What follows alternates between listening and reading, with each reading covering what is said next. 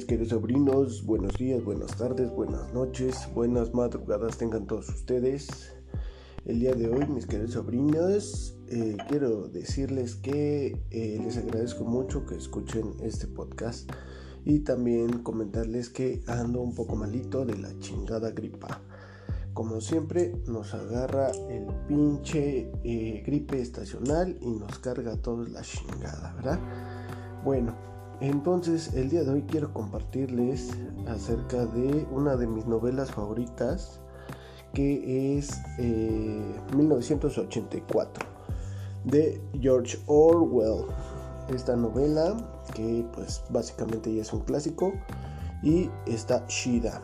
Fíjense muy bien cómo está el pedo, ¿eh? Eh, bien, en su versión original en inglés, 1984. Es una novela política de ficción distópica escrita por George Orwell entre 1947 y 48, publicada el 8 de junio de 1949. La novela popularizó los conceptos de omnipresente y vigilante gran hermano o hermano mayor, de la notoria habitación 101, de la ubicua policía del pensamiento, el de la neolengua, adaptación del idioma inglés en la que se reduce y se transforma el léxico con fines represivos, basándose en el principio de lo que no forma parte de la lengua. No puede ser pensado. Muchos analistas detectan paralelismos entre la sociedad actual y el mundo de 1984 sugiriendo que estamos comenzando a vivir en lo que se ha conocido como sociedad orwelliana, una sociedad donde se manipula la información y se practica la vigilancia masiva y la represión política y social. Sin embargo, no hay que olvidar que estos elementos ya aparecen en la novela rusa Nosotros de 1924 de Sami Atkin, en la que se inspiró Orwell y que se considera la novela fundadora de la novela distópica contemporánea. La novela de 1984 es sin embargo mucho más popular y el término orwelliano se ha convertido en sinónimo de las sociedades u organizaciones que producen actitudes totalitarias y represoras como las presentes en la novela. La novela fue un éxito en términos de ventas y se ha convertido en uno de los más influyentes libros del siglo XX.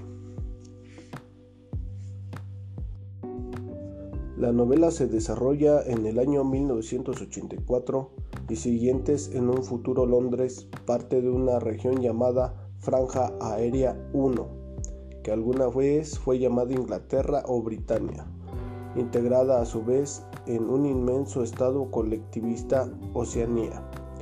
La sociedad de Oceanía está dividida en tres grupos, los miembros externos del Partido Único, los miembros del Consejo Dirigente o Círculo Interior del partido y una masa de gente a la que el partido mantiene pobre y entretenida para que no pueda ni quiera rebelarse, se hace los proles, los proletariados. Los miembros externos constituyen la burocracia del aparato estatal, de ahí la necesidad de la estricta vigilancia. Viven sometidos a un control asfixiante y a una propaganda aliente que los desmoraliza y les impide pensar críticamente. El Estado suprime todo derecho y condena a una existencia poco más que miserable, con riesgo de perder la vida o sufrir vejámenes espantosos a aquellos que no demostrasen suficiente fidelidad y adhesión a la causa nacional. Para ello se organizan numerosas manifestaciones donde se requiere la participación activa de los miembros, gritando las consignas favorables al partido, vociferando contra los supuestos traidores y dando rienda suelta al más desaforado fanatismo. Solo con fervor fanático se puede escapar a la omnipresente vigilancia de la policía del pensamiento. Los ministerios son los siguientes. El Ministerio del Amor. La versión castellana lo traduce como Minimor. Se ocupa de administrar los castigos, la tortura y de reeducar a los miembros del partido, inculcando un amor férreo por el gran hermano y las ideologías del partido. El Ministerio de la Paz, Minipax, se encarga de asuntos relacionados con la guerra y se esfuerza para lograr que la contienda sea permanente. Si hay guerra con otros países, el país está en paz consigo mismo. Hay menos revueltas sociales cuando el odio y el miedo se pueden enfocar hacia afuera, como señala la psicología social. El Ministerio de la Abundancia, Mini Plenty o Minidancia encargado de la economía planificada y de conseguir que la gente viva siempre al borde de la subsistencia mediante un duro racionamiento. El Ministerio de la Verdad se dedica a manipular o destruir los documentos históricos de todo tipo, incluyendo fotografías, libros y periódicos, para conseguir que las evidencias del pasado coincidan con las versiones oficiales de la historia mantenida por el Estado. El mundo está dividido en tres superpotencias. Uno, Oceanía, donde impera el ICSOC, acrónimo inglés para el socialismo inglés. Oceanía comprende el Reino Unido, Irlanda, toda América, Austria, Australia, Nueva Zelanda y el sur de África. 2. Eurasia, donde impera el nebolchevismo. Eurasia comprende la Unión Soviética, incluida la parte asiática y Europa, excepto Islandia, el Reino Unido e Irlanda. Asia Oriental, East Asia, donde impera la adoración de la muerte o desaparición del yo. Esta Asia comprende China, Japón y Corea. Además, hay diversas zonas del mundo que están siendo disputadas entre las tres superpotencias. Estos territorios en disputa son los únicos territorios que pasan de unas manos a otras. El resto del mundo siempre pertenece a su correspondiente nación. Guerra. Los tres grandes estados mantienen una guerra eterna.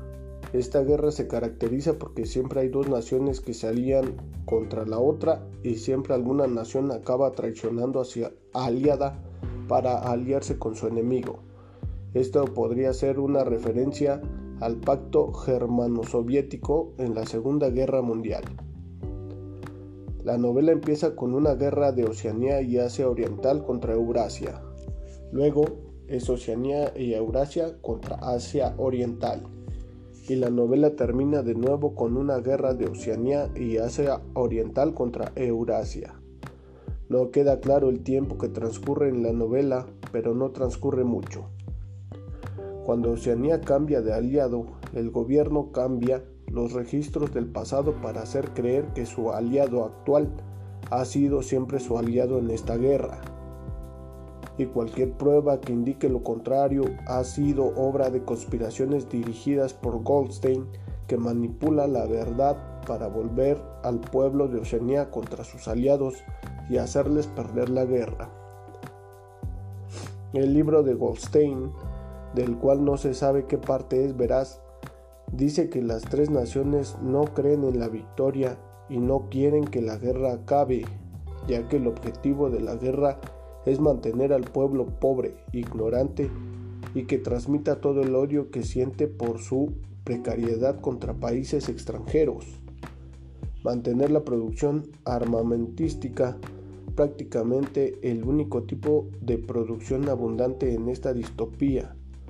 También provoca un estado de guerra continuo entre los tres superestados que han de seguir manteniendo dicha industria a toda costa. El Partido Socialista Inglés, conocido por su acrómico INCSOC, Socialismo Inglés en Neolengua, es la organización a la que han de pertenecer todas las personas, a excepción de los proles, que con todo constituye la inmensa mayoría de la población. Estos últimos están mantenidos en la miseria más abyecta, pero se le entretiene de diversas formas por parte del partido para preservarlos contentos en su situación.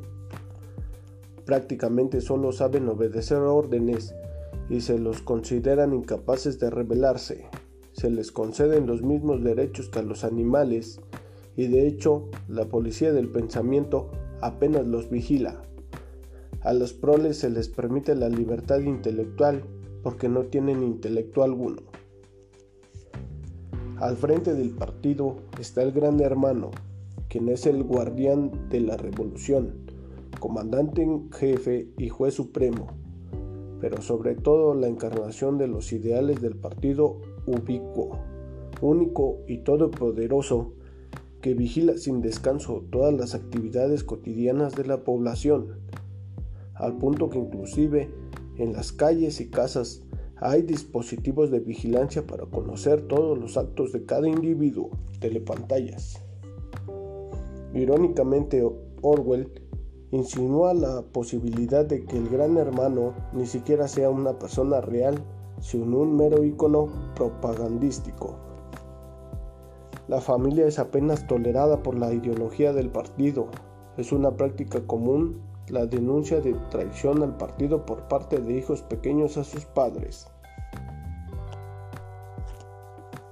Lemas del partido. Los lemas del partido son Guerra es paz, libertad es esclavitud, ignorancia es fuerza. En la novela, un miembro del partido interior, O'Brien, explica su significado invirtiéndolos. La guerra es paz, ya que la guerra provoca que los ciudadanos no se levanten contra el Estado ante el temor al enemigo. De esta manera se mantiene la paz. Por eso Brian dice que su verdadero sentido sería paz es guerra. La libertad es esclavitud, pues el esclavo se siente libre a no conocer otra cosa. De este modo, esclavitud es libertad. La ignorancia es fuerza, debido a que la ignorancia evita cualquier rebelión contra el partido, por lo cual la fuerza es ignorancia, concluye O'Brien. Bien, vamos a la sinopsis. El personaje principal de la novela es Winston Smith, que trabaja en el Ministerio de la Verdad. Su cometido es reescribir la historia, ironizando así el ideal declarado en el nombre del ministerio. Tras años trabajando para dicho ministerio, Winston Smith se va volviendo consciente de que los retoques de la historia en los que consiste su trabajo son solo una parte de la gran farsa en la que se basa su gobierno y descubre la falsedad intencionada de todas las informaciones procedentes del Partido Único. En su ansia de evadir la omnipresente vigilancia del gran hermano, que llega inclusive a todas las casas, encuentra el amor de una joven rebelde llamada Julia, también desengañada del sistema político. Ambos encarnan así una resistencia de dos contra una sociedad que se vigila a sí misma. Juntos, Winston y Julia creen afiliarse a la Hermandad, un supuesto grupo de resistencia dirigido por Emmanuel Gonstein un personaje casi tan ubicuo y omnipresente como el propio Gran Hermano, el enemigo del pueblo, traidor a la revolución y escritor del libro, el cual Winston lee hasta llegar a comprender los mecanismos del doble pensar, herramienta base de dominación del partido y que es en realidad uno más de los instrumentos de control del partido a través de una historia intricada con temas como el lavado de cerebro, el lenguaje y la psicología, así como la inventiva encaminados al control físico y mental de todos los individuos, la educación totalitaria de la juventud, etc.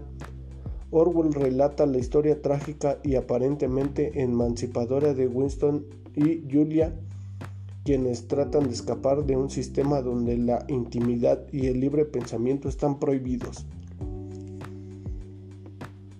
Al descubrir que los presuntos miembros de la resistencia formaban parte también del mecanismo represor, los protagonistas son encerrados por la policía del pensamiento y sometidos a tortura en el Ministerio del Amor. Winston es obligado a reconocer que un enunciado evidentemente falso como lo es 2 más 2 es 5 es en realidad verdadero. Su fortaleza sorprende a los torturadores en la habitación 101, pero todo no es más que parte de una alienada pesadilla. Winston acaba tras largos e inhumanos meses aceptando interiormente que la verdad es lo que el partido dice y no lo que su intelecto deduzca o ni siquiera lo que sus sentidos perciban. Al final Winston reencuentra a Julia, que ha sido también torturada, pero ambos son incapaces de mantener en sus mentes alguna sensación de cercanía y se separan como dos extraños. Se indica entonces que la finalidad del partido único se había cumplido, pues de hecho el amor entre Winston y Julia ha desaparecido, reemplazado por el amor hacia el gran hermano, único sentimiento afectuoso tolerado por el régimen. No obstante, lo único que Winston sabía era que desaparecería de la noche a la mañana, sin dejar ni una huella o algún conocido incluso alguna evidencia de haber existido. Sabía también cómo sería su muerte, siendo lo único de lo que tuvo certeza en toda la historia. Así es, mis queridos sobrinos, así termina eh, la novela. Esta novela que tiene muchos, muchos matices, pero que debemos de dejar algunas cosas claras para que podamos eh, pues compartir la, idea básica de lo que se trata la, la novela, ¿verdad? Bien, para eso tenemos aquí una nota de elmundo.es. Dice 1984-2017. El mundo de Orwell está ya aquí, dice. Bien, en 2017 no vuelan aún los coches de Blade Runner, ni los humanos se cultivan como en un mundo feliz, ni los bomberos se dedican a quemar pilas de libros como en Fahrenheit 451 pero estamos más cerca que nunca de 1984, la fantasía distópica de George Orwell tan solo 33 años después.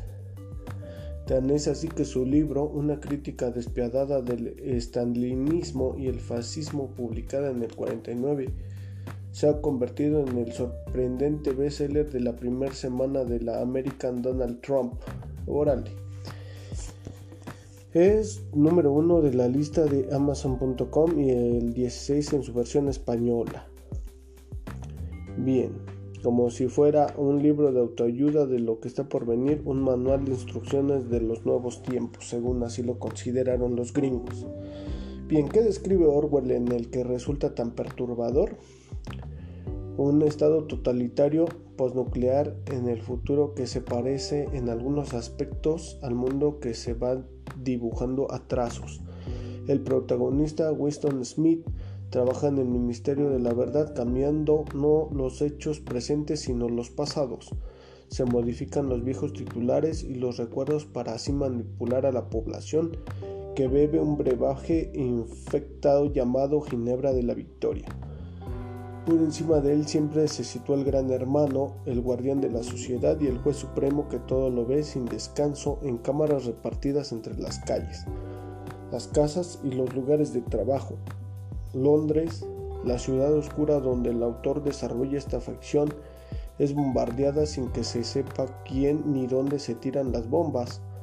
Un lema se repite en los carteles del régimen del Partido Único, guerra es paz, libertad es esclavitud, ignorancia es fuerza.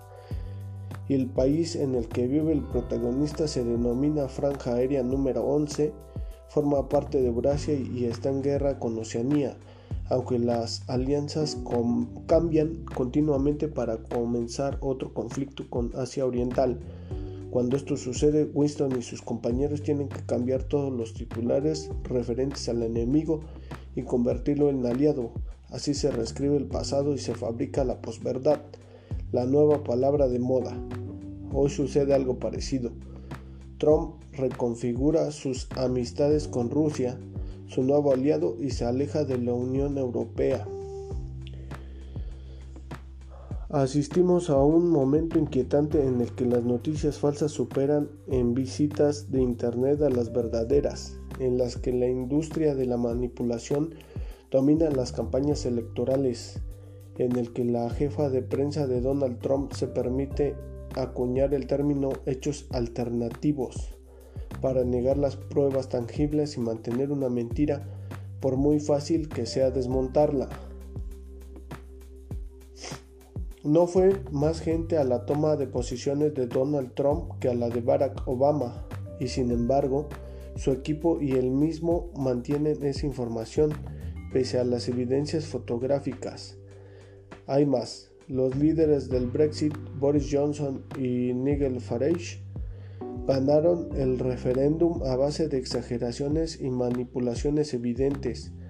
Los medios cercanos al Kremlin presentaron el derribo del avión de pasajeros MH17 sobre Ucrania por partir de los milicianos prorrusos como un intento de abatir el aparato del presidente Putin. Estamos mejor que Winston cambiando titulares. ¿Sería que nos acercamos a un mundo cada vez más orwelliano? Las similitudes con la terrorífica obra maestra de Orwell son numerosas. El uso impuesto de una neolengua que busca un constante lavado de cerebro para evitar la vida interior y el libre pensamiento. En su búsqueda de la manipulación total de la población, el régimen decide que es cierto y que no lo es. Para controlar cualquier atisbo de rebelión cuenta con la policía del pensamiento, no hace falta que se cometa un delito, basta con pensar en él. Es lo que se denomina el criminal. Las palabras tienden a ser olvidadas, cuantas menos mejor. La vieja lengua es una forma de comunicación a extinguir en ese universo. Hablaba Orwell de los 140 caracteres de Twitter. El gran hermano, Big Brother, en la novela original ha sido superada hoy con el Big Data, es decir, los logaritmos que ya saben más de nosotros que nosotros mismos. Nuestros retweets, likes y plays dibujan al segundo un perfil tan perfecto de nosotros que ni un gran hermano con cámaras podría igualar. Además nos espiamos a nosotros mismos con nuestras selfies en Instagram ofreciendo información del lugar en el que estamos, la compañía y las coordenadas exactas. La telepantalla, de George Orwell, que sirve para ver pero que también te observa, ha sido superada por nuestros smartphones, auténticos archivos móviles sobre nuestra vida.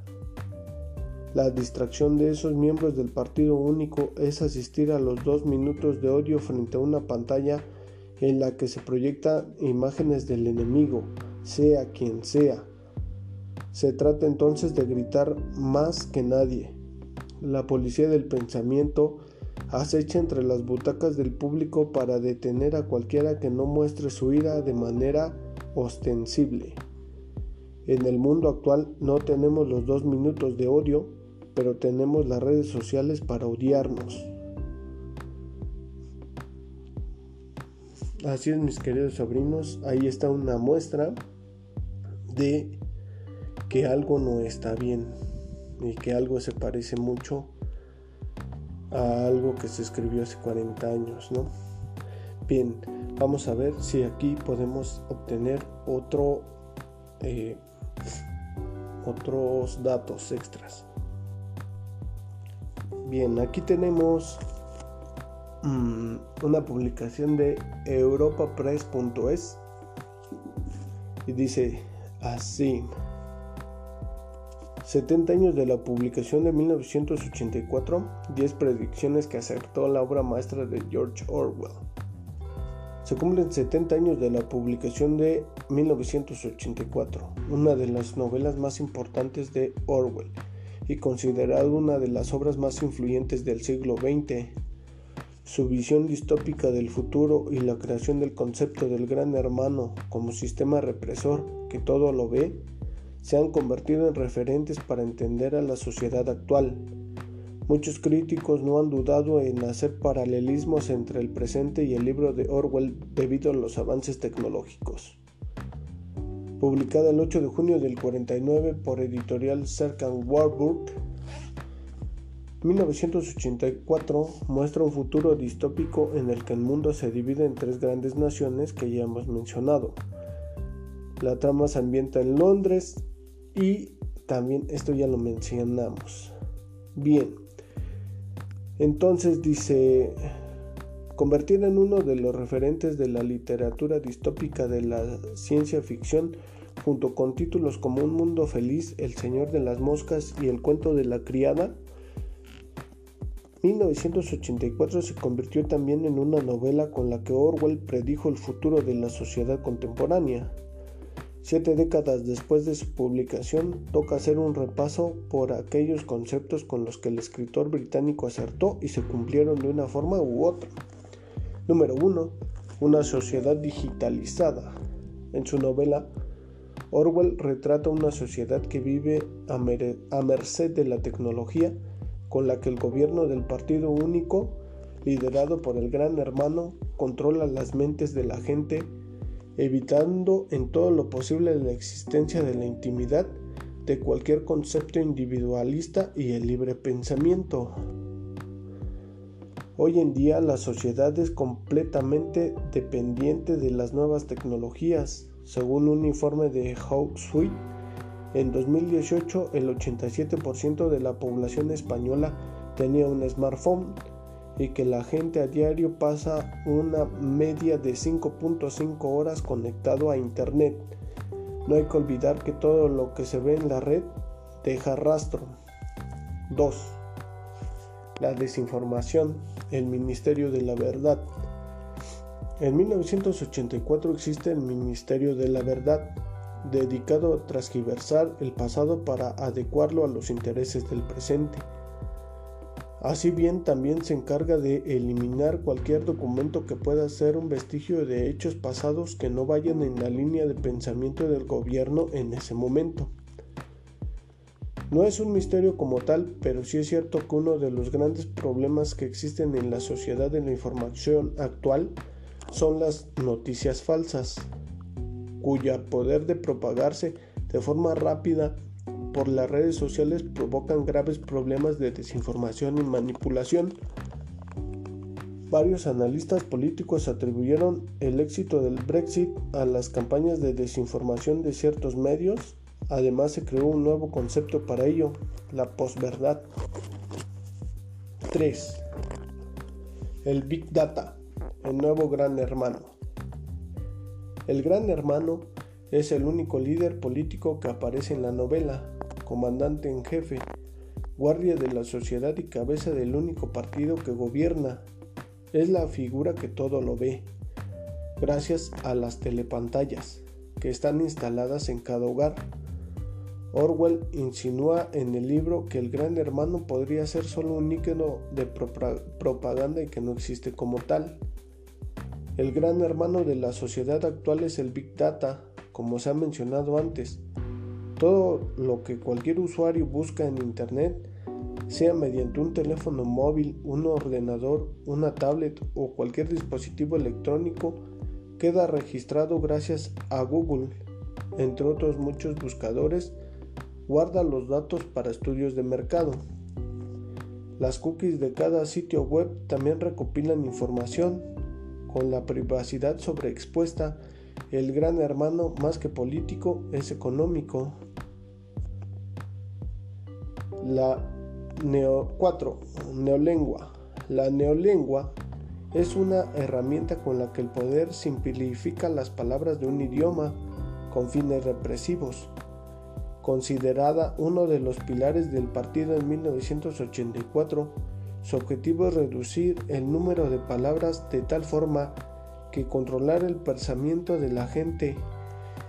Todas aquellas palabras que no existan en la neolengua no existen tampoco para la sociedad. La esencia de la neolengua se suele identificar con el lenguaje políticamente correcto, con el que se busca censurar ciertas palabras que son consideradas ofensivas. A ello hay que añadirle el uso de palabras en ciertos medios de comunicación para fomentar prejuicios. 5. Los proles, pensamiento de masas. En 1984, los proles son una masa de gente que, a diferencia de las élites, goza de libertad, al no estar obligados a pertenecer al partido único. Sin embargo, esa libertad la disfrutan porque carecen de pensamiento propio, son incapaces de rebelarse y su único objetivo es subsistir. Según un estudio de Pew Research del 2016, Solo el 20% de los estadounidenses lee todavía periódicos, mientras que el 65% de la población recurre a las redes sociales para informarse, teniendo en cuenta el poder de difusión de redes como Twitter, Facebook o Instagram, hay mayor riesgo de leer noticias falsas. Número 6. La hermandad. En la novela Winston Smith y Julia al estar desengañados por el sistema, se afilian a la Hermandad, un grupo de resistencia liderado por el crítico Emmanuel Goldstein. La Hermandad representa a una minoría rebelde que en el fondo busca aliarse con el sistema. Lo más parecido a la hermandad en la sociedad actual son las luchas de ciertos colectivos desfavorecidos que en realidad buscan estar dentro del poder Prueba de ello son los numerosos grupos de activismo que suelen estar auspiciados por un partido político o una empresa multinacional. Número 7. Guerra es la paz. Orwell describe tres naciones soberanas que están en continuo conflicto bélico. Al ser la guerra un estado continuo, la sociedad no piensa en otra cosa que en ganar la guerra, con lo cual Cualquier posible disidencia es detectada con facilidad y purgada.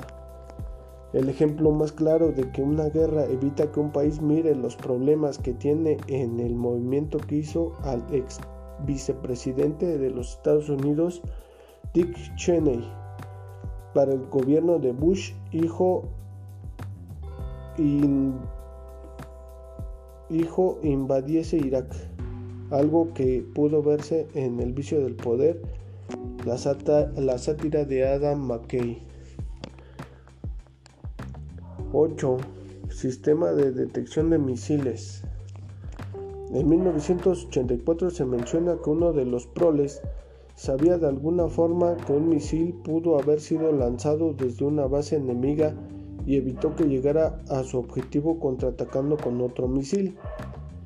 Después de los ataques terroristas del 11 de septiembre del 2001 en Estados Unidos se, empezaron a escuchar las palabras sistema de detección de misiles, capaz de localizar en el espacio aéreo del país cualquier elemento invasor y destruirlo antes de que colisione con su objetivo. 9. Transcripción automática del habla. Orwell describe en la novela un micrófono que es capaz de transformar cualquier texto y dejarlo por escrito. Actualmente esto es posible gracias a un software de voz y a sistemas virtuales. Aplicaciones como Cortana o Siri ya lo hacen. Número 10. Policía del pensamiento. En la novela, la policía del pensamiento vigila y reprime cualquier tipo de disidencia inspirada en la antigua KGB, en el libro tienen una increíble capacidad tecnológica para espiar a posibles rebeldes del gobierno, desde telepantallas hasta micrófonos integrados.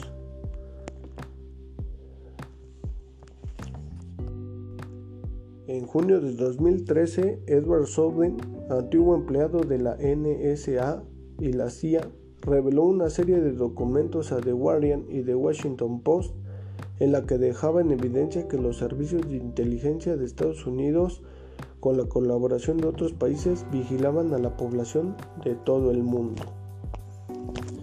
Así es, mis queridos sobrinos.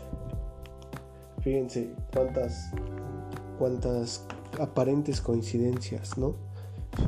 Ya se sabía de todo esto, pero yo estaba viendo eh, apenas en, un documental de DW, ahí en el YouTube, que en China han colocado muchísimos, este, muchísimas videocámaras que tienen la tecnología de el reconocimiento facial. Entonces allá en China, si una persona no tira la basura donde debe de ser, le, con, esta ah, bueno con esta inteligencia artificial detectan a la persona ¿no? y la multan o si alguien se pasa un alto etcétera etcétera allá todos están registrados en esa base de datos gigante y este pues allá hasta hay un sistema que se llama sistema de calificación social. Eso significa que allá en China haz de cuenta que es como como mm, digamos mm, como un sistema de recompensas no donde si te portas bien te van dando ahí puntos no te van agregando puntos donde de cierta manera te beneficia porque cuando pagas impuestos te hacen un descuento. Pero si te portas mal, entonces te, van multando, te van multando. Entonces allá en China las cosas están así. Allá hasta incluso a los niños les colocan una diadema donde pueden estudiar sus emociones. O sea, qué emociones les resultan al estudiar cierto tipo de materia, ¿no? Si les gustan las matemáticas o no les gustan y demás. Entonces, todo esto ya se encuentra aquí, mis queridos sobrinos, ya, ya el futuro nos ha alcanzado.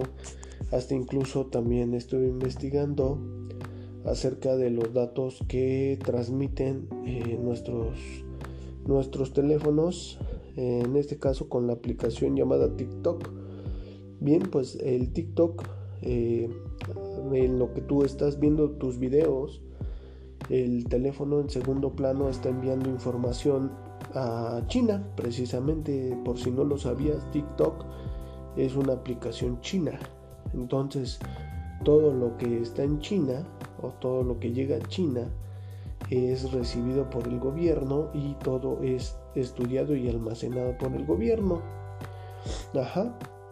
Entonces, ¿qué datos envía el TikTok? Bueno, pues número uno, eh, envía tus datos personales, ¿no? Es decir, tu nombre, tu edad, tu sexo, ¿no? Hay veces que hasta tu peso, o sea, todos los datos personales que tú tengas en tu teléfono, los envía. Ajá.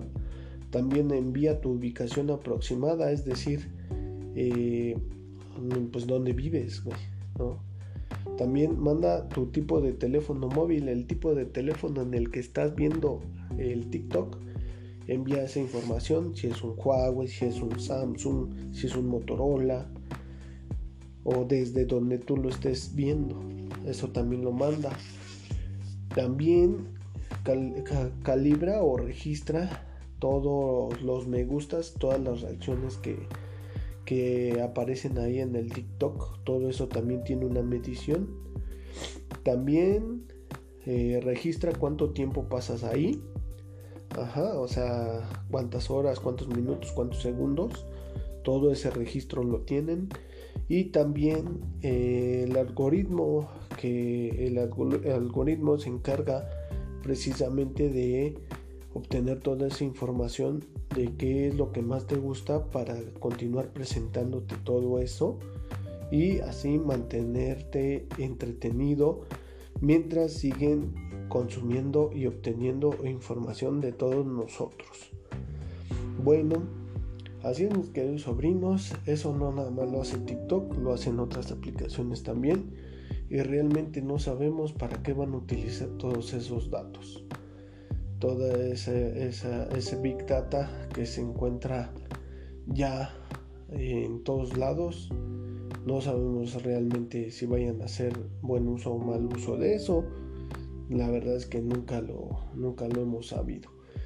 Pero, este, pues tengan en cuenta, mis queridos sobrinos, que el mundo cambia y si nosotros no nos actualizamos, no nos informamos, pues podemos ser como esa prole, ¿no? Esa prole que solo subsiste y se entretiene y no puede hacer nada más porque o es morir de hambre o, o, morir de hambre, güey. Dense cuenta, mis queridos sobrinos, con la inflación, cuánta gente ha quedado en la miseria total y ahora solo subsistimos, ya no vivimos, solo sobrevivimos.